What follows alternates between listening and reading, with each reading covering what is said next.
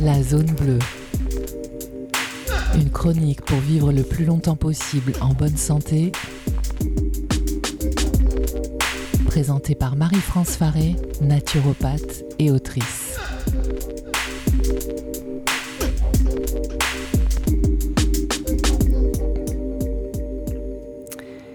Eh bien, bonjour à toutes et à tous. Aujourd'hui, je vais aborder un thème que je n'ai pas encore traité dans mes précédentes chroniques. Il s'agit de l'activité physique.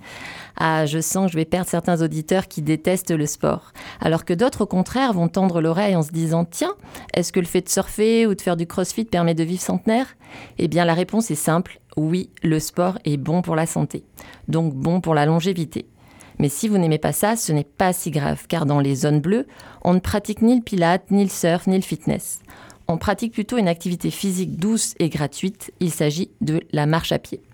Et oui, que ce soit dans les petits villages grecs ou ceux de Sicile, nos centenaires marchent quotidiennement pour aller à l'église, au café, au potager, et ce depuis qu'ils sont tout petits, et pas forcément sur des sols plats. Au contraire, plus les rues sont en pente et les régions escarpées, mieux c'est pour le système cardiovasculaire. Alors pour rappel, la marche à pied a de nombreux bienfaits sur la santé. Elle permet de lutter contre la sédentarité, de solliciter ses muscles et d'améliorer son retour veineux. C'est une excellente activité physique pour réduire les risques d'AVC et d'infarctus.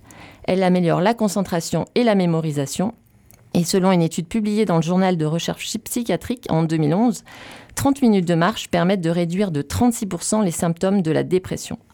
C'est pour cela que l'on met autant l'accent sur la marche dans notre pays, parce qu'il s'agit en fait d'une activité qui demande juste un peu de volonté et une paire de chaussures confortables.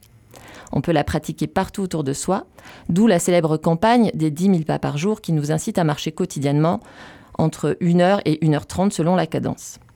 Et d'ailleurs, à ce sujet, je me suis toujours demandé pourquoi 10 000 pas et pas 8 000 ou 12 000. Alors j'ai mené mon enquête. Figurez-vous qu'une étude scientifique a été menée sur plus de 2100 Américains âgés entre, 8, euh, entre 38 et 50 ans pendant 10 ans et a démontré en 2021 que marcher 7000 pas par jour a déjà des conséquences positives sur la baisse de la mortalité. En revanche, dépasser 10 000 pas n'a eu aucun autre effet bénéfique sur ce groupe.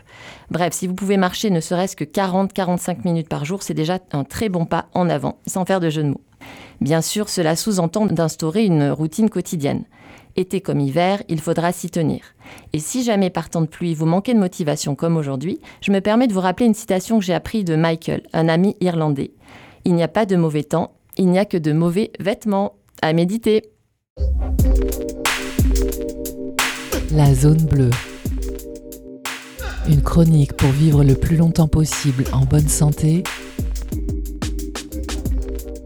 Présentée par Marie-France Faré, naturopathe et autrice.